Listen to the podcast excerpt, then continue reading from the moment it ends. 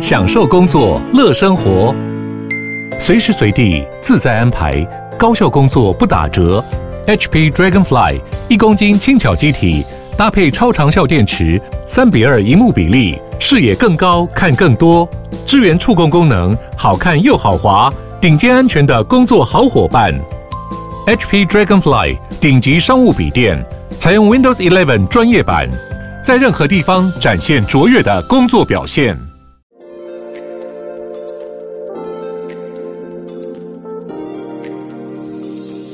Ladies and gentlemen, welcome aboard！你现在收听的是建筑家 Podcast。那我们这一周又是欧游记喽。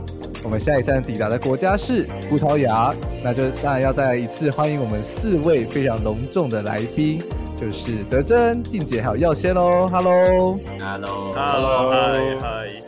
好，那我们之前的这个系列都是当面见面、当面聊啊，因为受到疫情的关系，那我们这一次也是首度呢，我们四个人是用线上的方式聊天，所以如果等下有些抢话啦，或者是一些状况的话，就请各位多多包涵喽。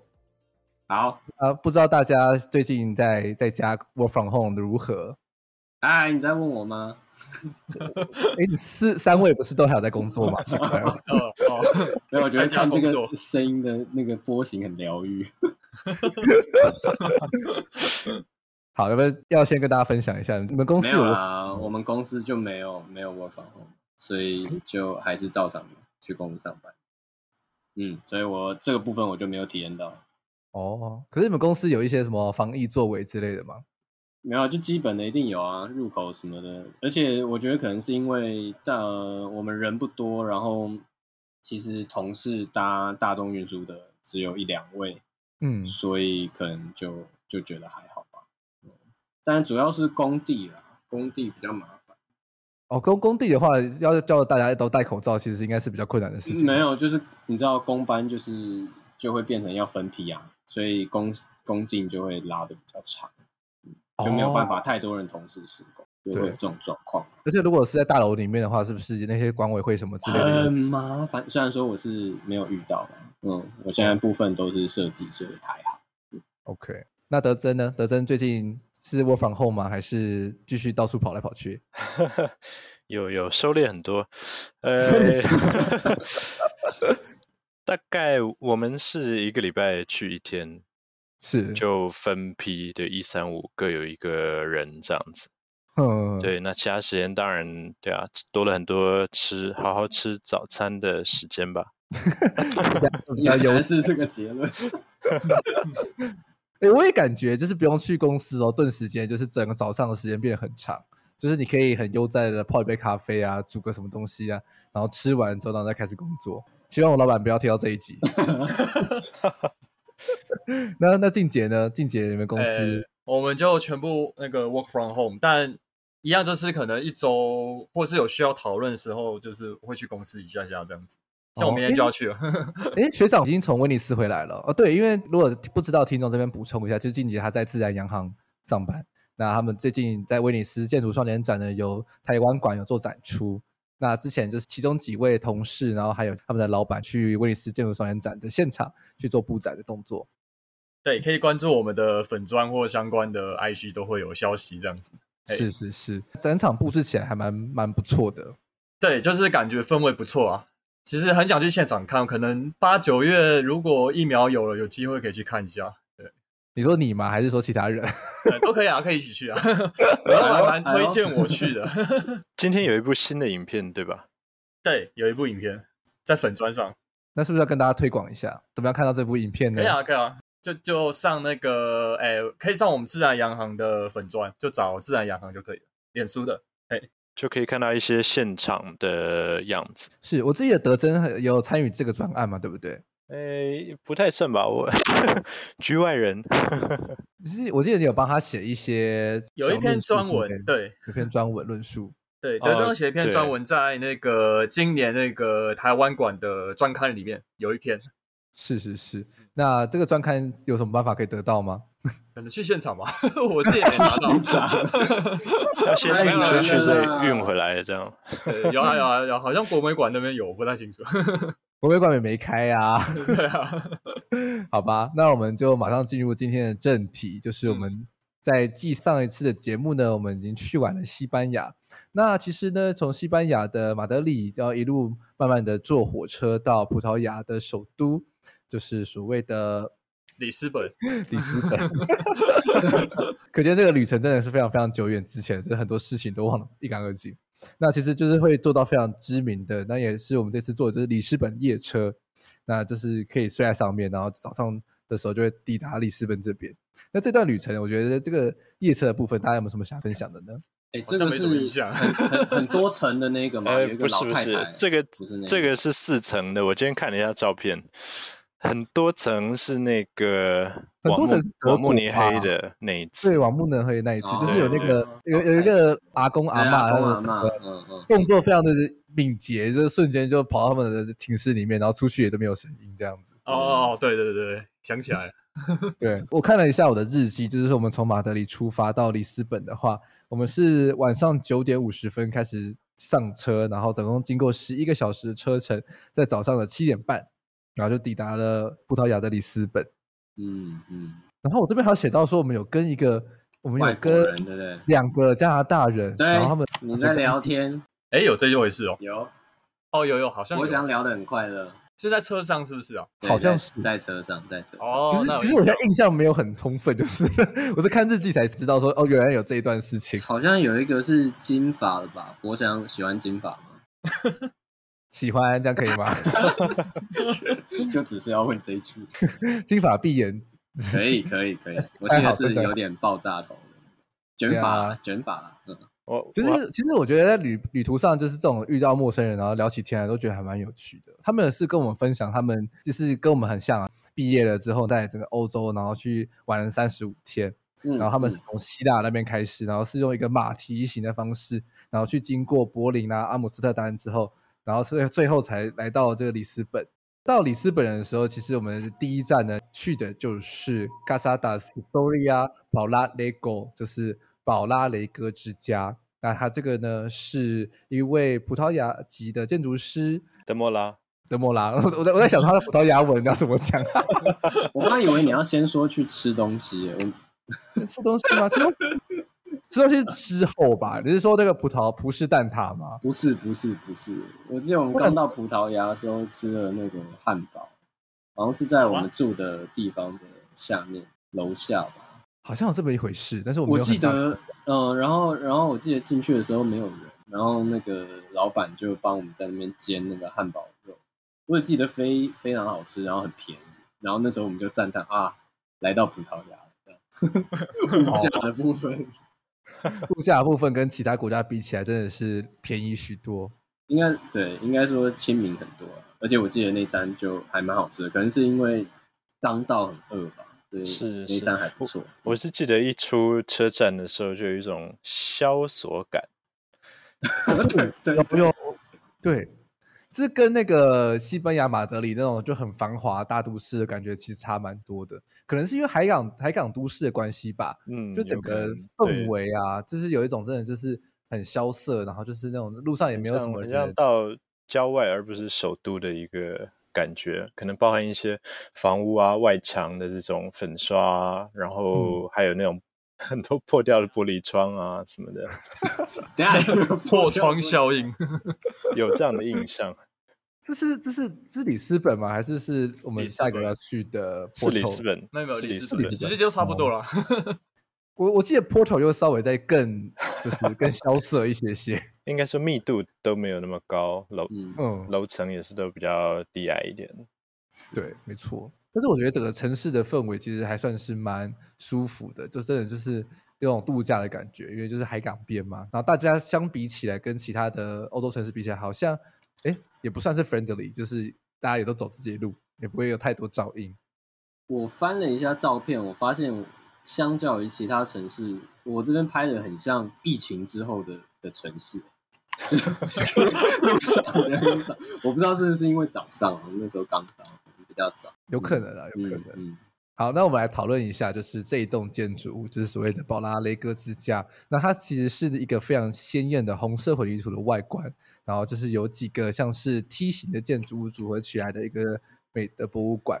那这位建筑师有什么特别的地方呢？能不能请静姐跟我们分享一下？呃，可能请德真好了。好了，我先讲，我先讲。很想讲，What the fuck？没有，其实德莫拉那时候知道他是普奖的建筑师，也蛮讶异的，因为他是少数一个，不知道，就是感觉好像没有其他建筑师那建筑师那么 powerful 的感觉。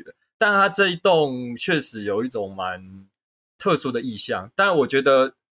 可能啊，这是我主观的看法。我觉得它的外观比它内部还来得精彩，嗯、可能是因为它那个红色的混凝土搭配周围的绿草，然后还有几棵树穿插在其中，而那样的景象其实是蛮，我不知道怎么形容，就是有一种嗯，很有很有味道，可能说它有一种很有风情的味道。但是，一进到里面的时候，呃，它就是一般的标准的一个类似美术馆的一个空间，而让我觉得有一点失望的点，当然这失望可能是自己的一个特殊期望。就是因为我们会看到照片中会有两个像塔状的，的对，像烟囱的房子。那一开始我们从外观判断的时候，我会觉得说，尤其它就是面对我们入口进去的地方，就会很明显。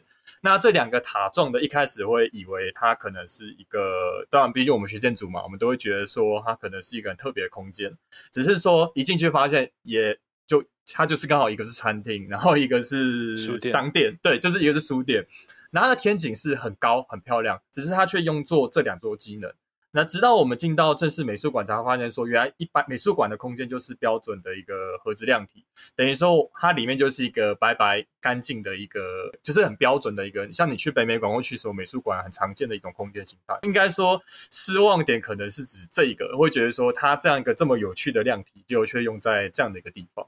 好，这这我部分，其他请德珍谈一下好了，关于德莫拉更多一些 背后的一些事情。其实我也有同样的感觉吧，因为那时候一直觉得这样的一个，应该说很让人其实从外观可以识别出它的类似像地狱风土一样的，不管它是烟囱或者是怎么样的一个这样的造型，但其实里面就是本来以为一直以为它是可能一郎的一个核心吧。但其他用作是比较呃服务性的这种机能，放在旁边。那它主要的展场其实是一个回字形的动线，然后中间有一个中庭那样子。其实比较有意思是，我觉得待会可以呃跟 CISA 的作品一起来谈，包含一些平面的部分。我自己觉得跟 CISA 稍早一点，大概早个。十年左右的一个，也在 Porto 这边的一个美术馆的平面蛮类似的。那当然，呃，德莫拉跟 Cesar 其实是有蛮多的联系，包含他可能早年在独立呃开业之前，曾经和 Cesar 一起工作过大概五年的时间，然后直到他后来独立出来，他其实还断断续续的有和他合作，就包含。一九九八年的，我们待会其实不知道今天会不会提到，但 也在里斯本的那个 Expo，就是世博的葡萄牙的国家馆，是他们两个人一起合作的一个作品。那包含呃后来的在伦敦的二零零五年的 Surbiton 蛇形艺廊，也是他们 Cesar 和呃德莫拉合作的一个作品。所以待会 maybe 讲到 Cesar 的时候，也可以。提到一些类似的这种手法，是那有点好奇，就是说，大家就是这位德穆拉，他这是不是还有些什么其他的比较指标性的建筑作品或者建筑的风格，可以跟大家稍微讨论一下？因为我是觉得他他主要的使用材料主要都是混凝土为主嘛，然后算是不确定说他是一个极简主义的的这种风格是不是很适切了，但是它的建筑物其实都相对起来是比较呃。简单，没有太多的装饰性的元素在，那就是非常的显眼这样子。呃，我想这一栋建筑可能也在当初是德莫拉比较特别的一个作品，因为其他的可能都就像博翔提到的，是比较偏向于这种可能用蓝索，可能用混凝土的，像是比较大型的这种体育场馆啊。就反而是这栋大家会记得，可能也是因为它的呃相对采取比较地域风土的这种手法去切入。那包含一些它的，我觉得最吸引人的还是它的外观的这个，尤其是用材是红色混凝土。嗯、那我我今天还稍早的时候，我还查了一下它在呃建造的时候的那个样子，其实很很有趣，是它的内部当初灌浆起来也全部是都是红色混凝土，只最后把它就是变成漆成装修成白色了。所以原本那样也有蛮不一样的一个感觉，就是那个呃两个烟囱状的那个天井。是，那我自己觉得，其实我对这座建筑物最大的印象的话，其实是从整个，因为它其实是在蛮比较偏僻的一些地方，算是一个小镇的，在走一个一段距离才会抵达的地方。那我其实是记得是说，就是经过整个小镇啊，然后再到处寻觅的过程，然后到这个园区的门口的时候，然后它是有一个。一个路径的，然后直直的，所以它是让人先进去到那两个烟囱那个视角。其实我是觉得说，那个路径的规划其实还蛮别出心裁的。那当然，美术馆的部分其实就跟德臻还有个进阶分享的一样，它就是比较中规中矩的部分。那这部分其实就相对起来比较可惜了。但是我是觉得，就是路径刚进去的那个路口的设计，其实还蛮好的。你你讲到这个路径，包含斜切的这个手法，其实应该说。可也许是受到 Cesar 影响很深。我们待会谈那个游泳池啊，还有他的那个餐厅的作品。哎、欸，我有问题。好好，好没有，就是刚德珍讲到一个蛮有趣的，就是它原本灌起来的时候，其实里面是红色。它，所以它这个混凝土其实是当时灌的时候就是混的类似红色，对对对，红色混凝土混了混了，对，哦、染过色，对对对。台湾也有人在做这种实验啊，你甚至可以把它染成不均匀的，它不一定是很纯的，它可以是有一些渐层跟变化这样子。因为我之前去那个韩国的那个 Leon Museum，然后在那个库哈斯，他负责其中一个展馆的部分，就是用黑色的混。然后那时候那个因为有我我有申请导览，然后那个导览就跟我说，那个库阿斯好像是。算是第一个使用这样子功法的建筑师，真的吗？对，我我 我那时候不太确定啊，但是我也我也没有没有特别去想这样子，不过看起来应该另有其人。诶、欸，再补充一点好了，那个 当天去其实蛮有趣的，是我我注意到那个站在屋顶上的海鸥。哎、欸，我正想讲。因为既然讲到这个 texture，就是 当天那个屋顶其实蛮适合鸟的站在那边的。然后我们就一直好奇那个为什么那个烟囱一样的造型上面会有白色的垂直线条。后来才发现是海鸥站在那个上面，那是它的排泄物，但也还蛮美丽的。对，融入大地。是是，然后另外一点，哦对，另外一点可能是我觉得它的尺度其实还是蛮迷人的，呃，就是尤其我觉得在可能室外的那个部分，就在一栋建筑物旁边外面，其实它有几个角落，然后有直升的墙面，那有一些咖啡座摆在那边，那其实很多人就坐在那边。跟这个房子，就是它并不是一个太巨大的量体，然后就等于是一个水平线条在地面上画开来。还有小朋友在那个草地上玩，他们好像靠着，印象中我看到靠着那个红色的混凝土墙，不知道在玩什么，不知道是捉迷藏还是什么东西。是，是 对。而且它的入口其实还蛮矮的，就是以一个公共建筑来说，它把它压到应该不到，应该没超过三米。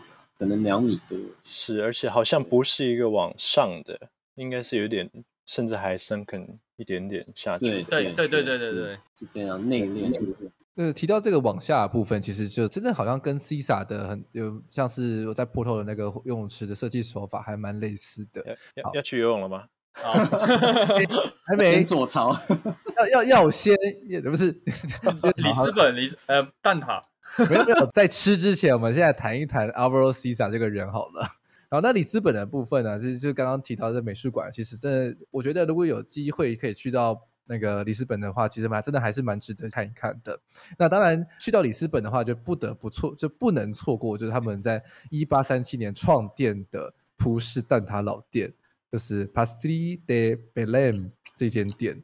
非常非常惊人之好吃。就吃了之后才知道为什么葡式蛋挞可以风靡这么久，然后这么的迷人。不过一句话就是，哎，你没去那边吃过蛋挞，不代表你吃过葡式蛋挞，这是我的心得。真的吃过，绝对是你肯德基算什么？真的，这广告词吧？没有没有没有，好可惜，没有办法见面录，不然可以买个蛋挞去。我们可以，我们就可以，我们就可以录那个叫什么 SMR 的，对对对，你知道我要讲什么？对。ASMR 就是那个，对，所以吃不是蛋挞，然后咬给大家听，这样没错 没错。啊，在台湾有肯德基蛋挞已经也不错了。不得不说，真的那个 level 差，真的差蛮多的了。那当然，对啊，我觉得最大差异在那个那个脆度，脆度跟里面的软度的差异的。嗯。嗯对，而且它这间店很特别，因为它真的是老店，所以它整个店铺都还是非常保留它早期开店的时候的这个样貌，不管是瓷砖也好，桌椅啊，然后整个 counter，甚至是他们的那个 wait，他们的 waiter 跟 waitress，他们的服装都还是非常非常的就是传统，然后就是穿西装打领带啊等等的。那另外的话，就是他们早期的话做蛋挞的话是在后方的厨房，但是因为现在大家都旅客变多了嘛，所以他们也有。做了一个是观景窗，让大家可以看到不是蛋挞整个整个制作的过程。所以我觉得说，如果有办法去到这个城市的时候，一定要来吃吃这一间所谓的创始老店，真的非常非常好吃。是快两百年啊，印象中。一八一八三七年创立，一八三七年，对对 对对。那吃完蛋挞之后呢，其实我们就在整个里斯本的城市到处逛一逛。那我们就去了，就是一些海边的一些景点，他们就是那是里斯本必去的地方。那到最后呢，我们就也一定要来看一看，就是 CISA 他在一九九八年所设计的世博会馆，他们的国家馆。那它非常惊人的地方呢，就是它两栋建筑物之间去垂了一个弧形的混凝土的薄壳，薄壳薄壳板。对，那这这部分就可以请德珍来跟我们好好的叙述一下 Alvaro Siza 的经典作品。诶，其实这个没什么好谈的，就是一个薄壳。诶，我们没有进去啦，就是它其实是有室内的空间。那我们主要是体验了它的一个。户外的和半户外的这种公共空间的部分，它就在海边而已。然后面对着，其实旁边是有缆车通过吧？嗯、是对。那这个薄壳其实非常在视觉上是很惊人的，虽然它非常的应该说内敛吧，就非常的低调，那非常的简洁，但是一般很难想象一个混凝土这么一个硬的东西能用这么轻柔的。优雅的手法去呈现，主要是因为它里面有缆索的结构在，等于是它的骨架在里面。补充一几个小数据，让大家知道说这个博壳是多么的的壮观。就是它其实这个厚度呢，它的混凝土的棚顶它只有二十公分厚，那它足足横跨了两栋建筑物之间六十五公尺，中间是没有任何圆柱去支撑的。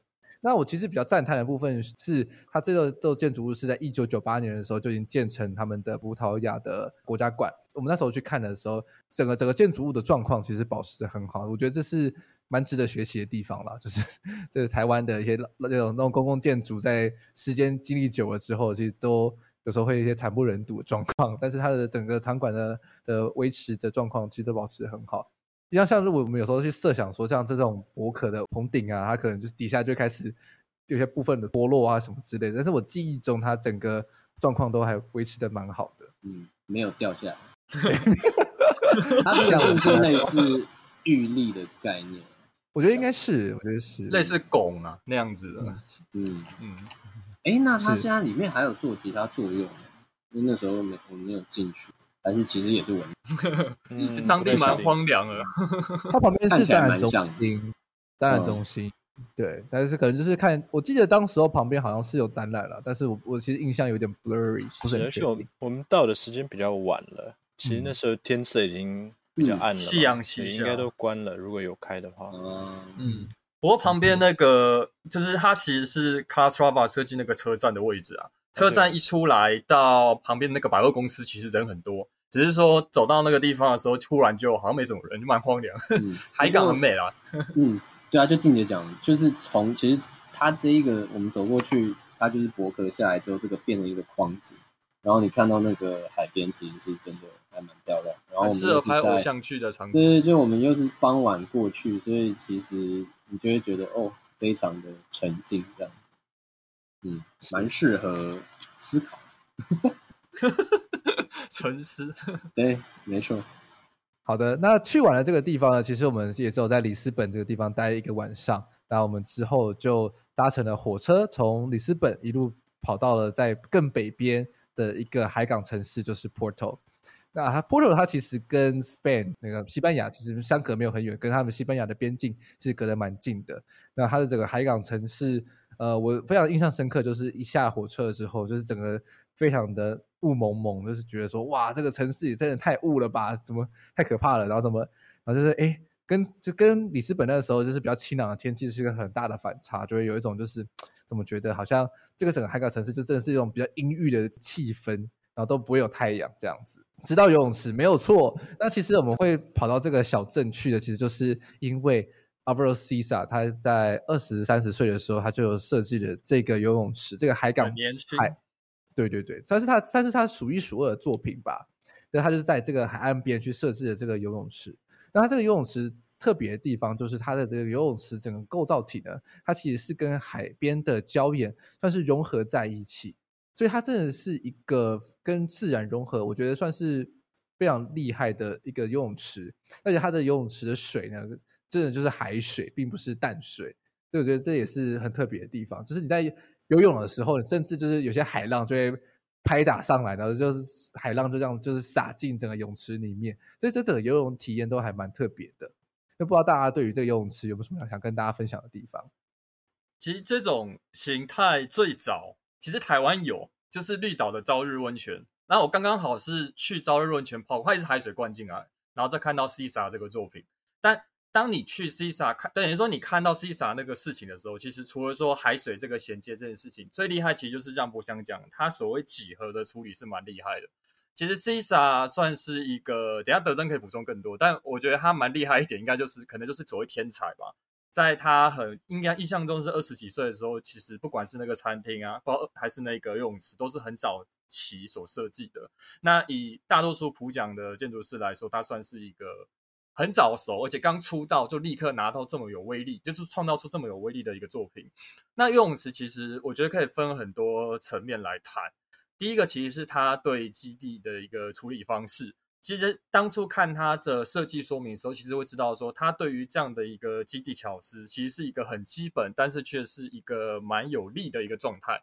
第一个事情是他其实最终的核心就是希望让你达到那个泳池的一个体验状态，那个是。等于说有点像是看一部电影中它的一个高潮之处。既然它是一个需要铺陈的高潮，那它在整个的一个剧本脉络的安排之中，就没有想要让一开始或是中间的地方太过的显眼。所以说，它其实顺应这个礁岩的一个地形了，就一开始故意的把它隐藏在这样的一个呃礁岩之中，等于说。我们走在路边的时候，其实根本没有发现说这座游泳池到底长什么样子，或者说它的入口也不是一个凸起来的亮体，而是一个埋入在道路旁边有点下沉的一个空间。等于说它是一个有点看不太到的一个地方。直到我们看到招牌、看到入口，沿着那个坡道下去，进入一个很普通的柜台的开始，才是正式进入它的一个空间体验状态。而在这是一开始的部分，那在中间部分呢，它就是等于说我们在那个付完钱，然后准备进去的时候，他给我们一些那些钥匙、locker 什么的时候，我们进到了他的一个更衣室。那他的更衣室是他安排，也是一个有点不显眼，甚至不起眼的一个状态。它是用很多诶基本的一些木头做的一个隔间，然后重点是非常的黑暗。那这样的一个黑暗的目的，也是要去烘托出后面的高潮。等我换完衣服走出去的时候，他又故意设了一道墙，让我们看不到泳池。然后等我们绕过这道墙的时候，才会发现到最终这个泳池高潮的一个存在。但泳池的高潮，我觉得更重要的是，比起他去处理视觉上的一种新奇感，更重要的是说，当我们换好衣服进入这个泳池中的一个体验状态。我觉得最高干的一点在于说，当他要去思考如何让泳池。不只是视觉，而是体验上能够跟周围的胶原融合的时候，它不再是使用所谓亮体的一个状态，而是一个呃，很神奇，呃，我不知道怎么形容，我我直接用我的体验来来说明好了。就是我们虽然一开始看到泳池是一个看似一个非常诶标准的一个正方形，一个是类似半圆形的状况的几何体，然后插入在这个胶原中。但当我们进到那个游泳池里面的时候呢，这个边界其实消失了，等于说这个边界跟周围的礁岩是融为一体。我仿佛这个游泳池就如同在海边或在海里游泳那样的一个状态，它是一个很神奇的一种边界消失感。对，这是这是我的观察，我觉得最厉害的点在于它这个游泳池的一个处理方式。好，我觉得是因为礁岩的高度其实会高于我们在泳池的时候的视线。所以这时候你就会觉得，哎，好像沉进去了。是，而且应该说，这些包含礁岩周围的自然地景的这个运用也是很弹性。就是发，如果这个在台湾，maybe 会围起来，就说可能呃，一般使用者只能去那个游泳池。但你会发现在 Porto 的例子里面，就它旁边是一个沙滩，然后左右有礁岩。其实更多的人反而不只是游泳，是。就直接从外侧就是这样一路躺进来，躺在那个沙滩上，在礁岩上，在泳池里面，所以它等于是一个这种自然和人为的，虽然感觉是牵进去是非常冲突的两个元素，但是因为呃一些手手法，然后包含使用者的这个行为，就是连贯在一起了，这这两个东西。然后，然后我补充一点就是。我觉得做建建筑人啊，应该要更好好的体验生活。我会这么说，是因为当初我们四个就真的进去游了。虽然我不太会游泳，我正在潜水潜水去玩。但是当我们进去水中，我们也发现了一批外国人，然后他们穿着厚重的大衣，然后直到我们看到他提他们提着手提在上面写威尼斯双年展袋子，我们就大概知道说，有可能他们也是建筑人。只是他们就站在岸边，稍微看了一下。然后有点面有、嗯、面有表情、若有所思的感觉，然后就匆匆离开了。他们体会不到那个在海里游泳的感觉。对，其实我觉得最神奇真的是进到水中，就算是我这种不太会游泳人，我觉得进去也会有一种我不知道怎么很神奇的感觉。其实有时候建筑中就是因为有很多人在使用它，它才会有那样的一个情境跟味道。所以说，它这个建筑不只是说它在视觉上的好看，它更融入了一个当地人的生活。就是我们其实就像刚刚德珍讲，从海岸边，其实我们最早进游泳池前，其实就已经在路边就已经看到 Porto 的整个沙滩上，其实就有很多人了。虽然当地的那个雾很大，但是其实我们可以感觉到说，还是有阳光透着雾，然后洒在沙滩上的那种温暖感。即使有一些风，有点微冷，但当地人的一种生活。就是让我们感觉到说，这还是一个蛮有活力的城市，即便它也是跟里斯本有点稍微萧瑟的一个风貌，但因为有人的活动，让我们觉得说这是一个很有生机的城市，这样子。对，但其实一点都不温暖。呃，应该说阳光下有一点温室感。对对对，我觉得要强 调一下，就是我们去的那天天气状况真的非常特殊，不止起大雾，主要是就突然没有阳光了。嗯，我我们。前面行走了可能三十几天，都是常遇到很热的一个天气，但是一来到这边没有太阳，然后我们背了这个 泳具泳裤啊，三十多天其实就是为了来就体验这个游泳池。但当天的天候状况其实非常冷，我记得可能大概十度上下，maybe。那也许刚有些 说建筑人没有下水，因为其实是要有一点。毅决心和毅力的，所以当天其实我们先看到游泳池，并没有马上进去。我我提议说，我们应该先去补充一点热量，所以我们先在旁边的一个小小的餐馆先吃了一点东西。虽然还是发抖，但是我们 吃完有那么冷吗？我只记得阿姆斯特丹比较冷。今天是 真的蛮冷的，嗯。是因为感觉还是有阳光啦，就是感觉到阳光啦，只是说的确是没那么热这样。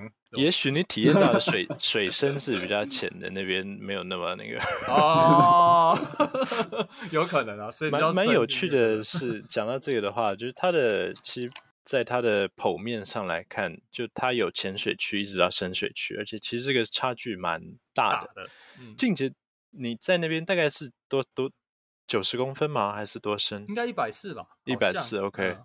然后另外一边应该是有到三米六左右的深度，它是一个斜的这样子。对对对对对。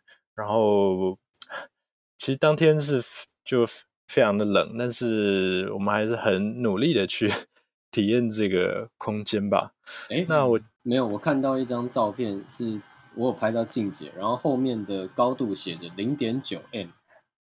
好，我没记错啊，嗯，哦，对，真的就是啊，没有，我可能没有，应该说我有走到一百四的地方，我知道，我知道，我发现再升我就不敢下去了。哎，德正，话说你应该可以分享一下那个，就是之前 CISA 演讲的那个。哦，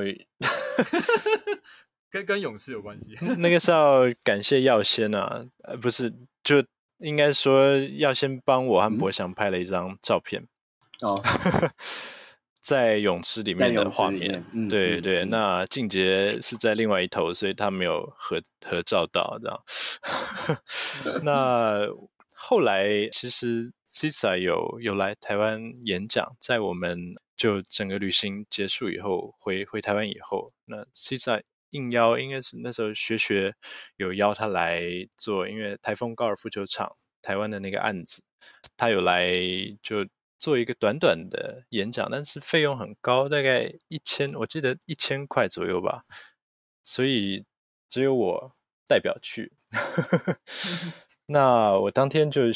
把这张合照，就是我和博翔呃在那个泳池里面的合照洗出来，想说是不是有机会能够请 CISA 本人签名，或者跟他聊一聊这个泳池的状况。那很可惜，整个演讲其实 CISA 因为年纪大了，他讲话的速度很慢，所以整个大概一小时，他 maybe 只浓缩起来，可能只讲了十分钟的话吧。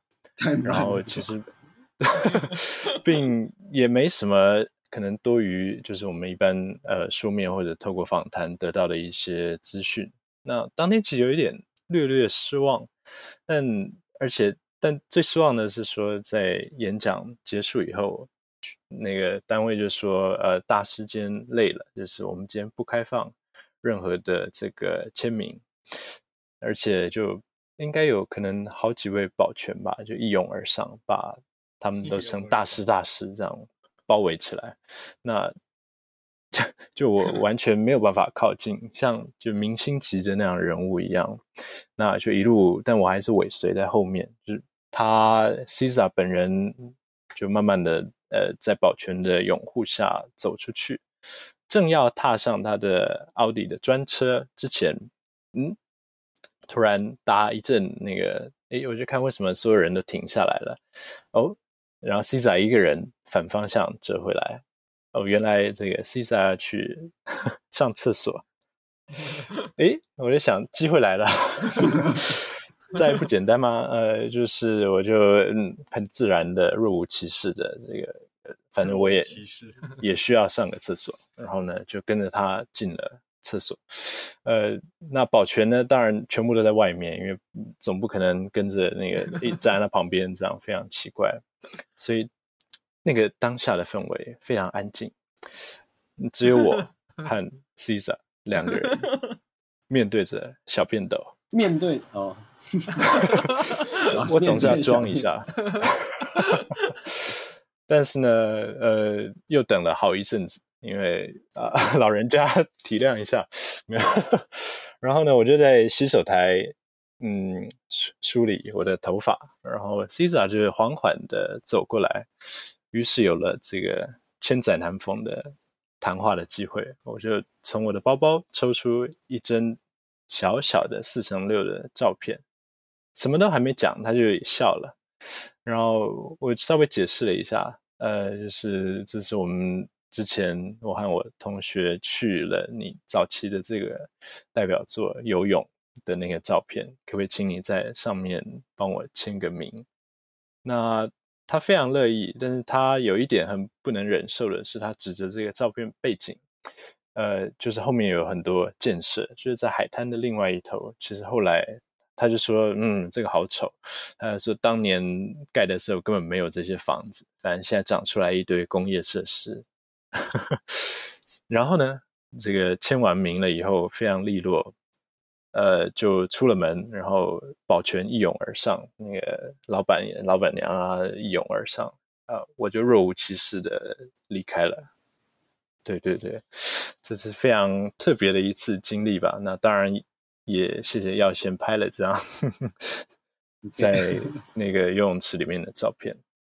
对，但是对啊，后面就是有一些他们我们之后再开发。对，因为其实这个泳泳池是一九六一到六六年左右新建的，其实 Cesar 那时候才大概还二十到三十岁之间，算是他早期的一个很早的一个作品，所以能想象就这么长的一个跨度以后，其实周围的地景多少都会改变。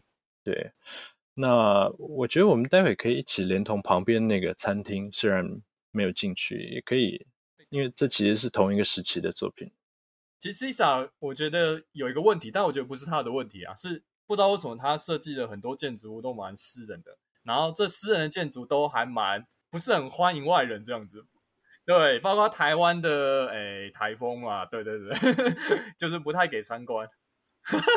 其实我们那天去餐厅也是，就是他隔壁那个餐厅，那时候就是我第一个上去看，进到入口，它是一个阶梯这样走上去。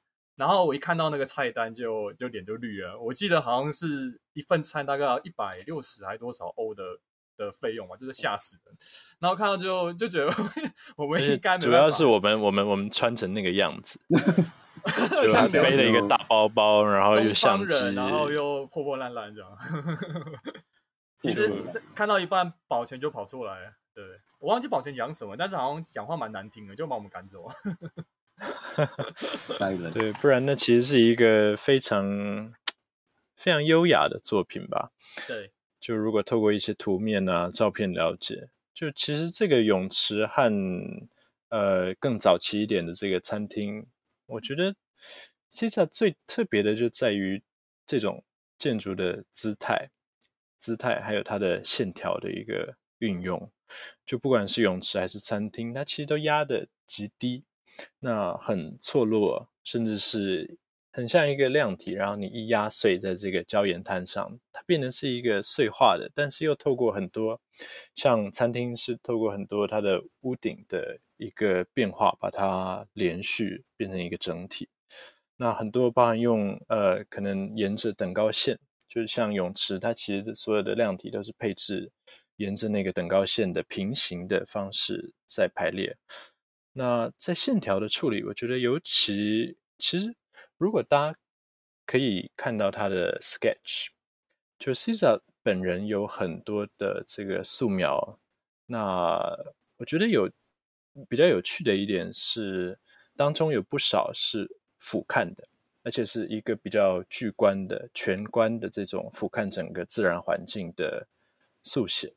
那其实我觉得这和他在思考，就是建筑物和这个 site 这个地景本身的联系是有很大的一个关联性。那就是说，这种很优雅的线条，随性的，但其实可能又是很自由而严谨的这种方式，在他很多贯穿了他早年一直到后来的一个作品，那包含一些弯。斜的这个幅度的控制，影响到呃体验者的一个视线，甚至动线的这种秩序感，都是 Cesar 很重要。甚至是刚才其实更早提到德莫拉的那个美术馆，也有类似的一个手法存在。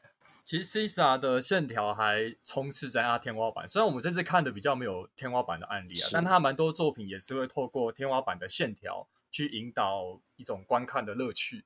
它的游走性，其实有人也评论说，它游走在里面的感觉，就是透过这些动线跟错落的方式，其实还蛮有一种东方的诗意，就是它不会太过拘泥，但也有一点，就是它会引导你，但是也不会太过引导的一个状态下，让你去探索这样的一个充满变化的一个过程，就是一种经验性的过程。对。然后其实那个餐厅，我觉得还有一点就是，那时候一开始看到书上写的叙述，有一点就是很想去确认一点，就是它如果透过这样一个碎化的量体去达到跟周围环境的一种协调性。但很明显知道说，Cesar 建筑是很白色干净的量体，当然餐厅是有一些那种呃类似橘红色砖瓦的一个屋顶，但它这样的一个量体状态，最终确实很成功的跟周围的一个椒盐仿佛融为一体，但是它又。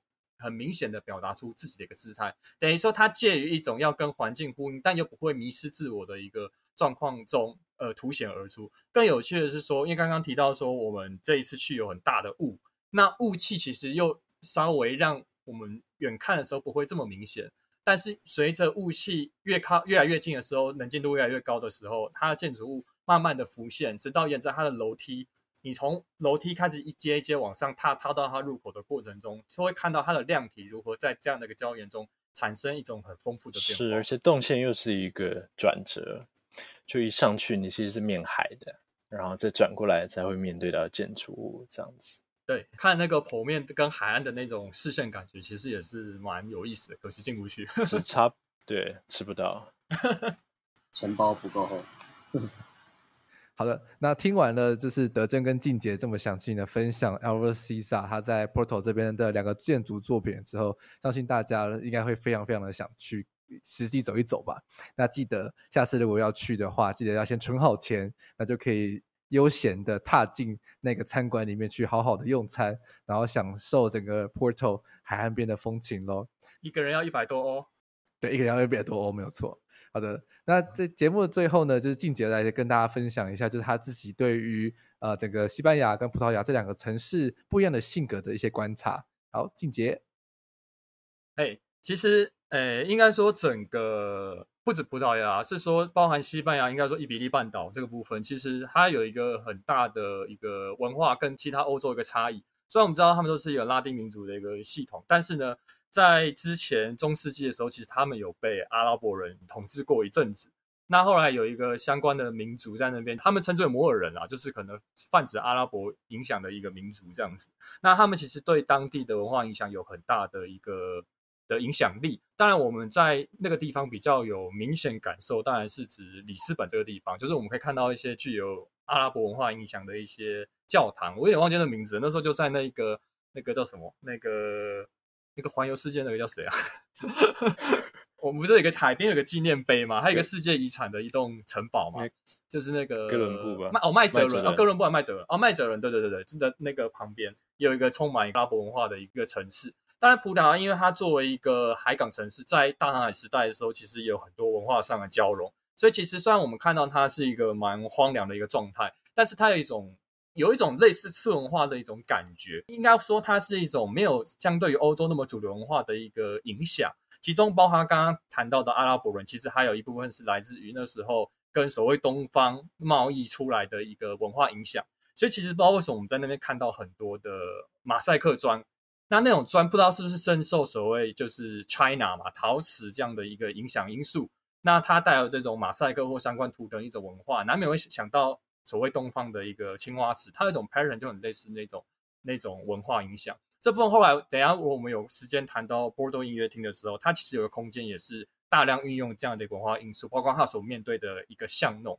所以葡萄牙其实它有一种比较特殊的一个文化性，但我觉得说城市的风貌其实有时候也反映在他们整个生活的一个应该说一个层次之中。比如说我们以巴塞隆纳。跟里斯本做一个对照，我们会发现说，巴塞罗那其实他们一个刚好是里斯本在伊比利半岛的西边，那巴塞罗那在面对东边地中海的部分。那巴塞罗那很明显就有一种地中海的风格，但巴塞罗那的一个特别在，就是我们上次聊到巴塞罗那，它又有一种可能第一个作为观光的一个定位，作为一个大城或是一个所谓加泰罗尼亚一个相关文化的相关等等定位。但，我觉得跟它城市行销有关系。等于说，我们去巴塞罗那这个城市中，我们可以感受到它的，你要有译文，有译文，你要去买东西，就是有商业的，有商业，有译文的，有译文。那他为了要去创造更多娱乐，甚至花大钱把海岸边填出了一个海滩，仿佛就跟尼斯啊或相关地中海的一个度假风格是连成一气的。所以，他巴塞那，你去巴塞那其实会有很多种丰富的体验，你可以逛个好多天。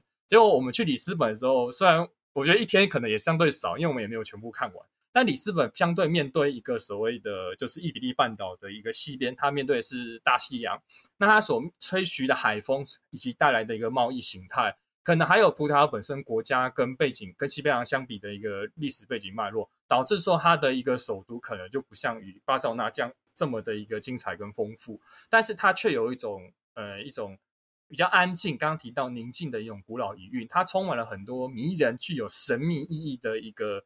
一个感觉跟氛围。包括刚刚提到那个阿拉伯教堂，我觉得名字可以再找一下补充。其实我觉得那教堂是欧洲看过所有教堂之中，我觉得最神秘的。等于说它里面的柱式跟柱子不是传统欧洲那种看到的那种西洋的柱式，它充满一种更多的一种变化跟图腾，还有一些形状上有点接近高地的感觉啊，但不是高地。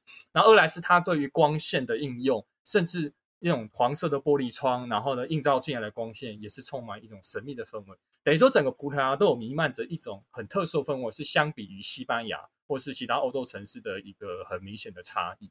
但我觉得说这个城市要怎么去定义它的好跟坏，我觉得也不一定。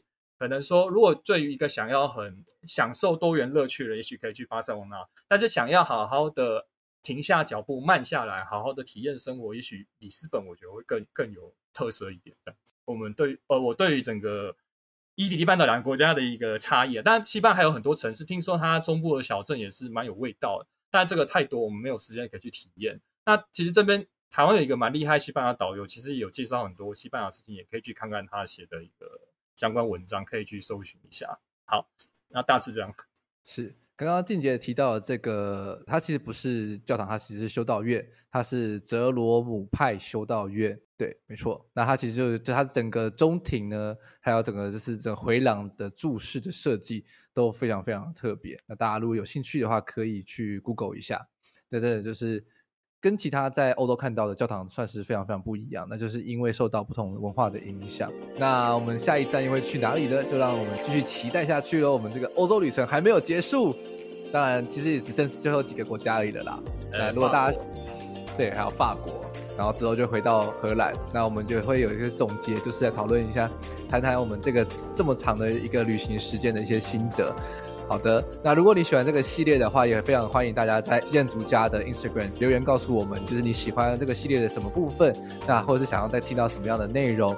那我们相信我们三位讲者，他们其实都有非常多的事情可以跟大家分享。好，那我们再一次谢谢静杰、德珍还有耀先来到我们节目中，谢谢，拜拜，哎，拜拜。好的，那我们下周一见，拜拜。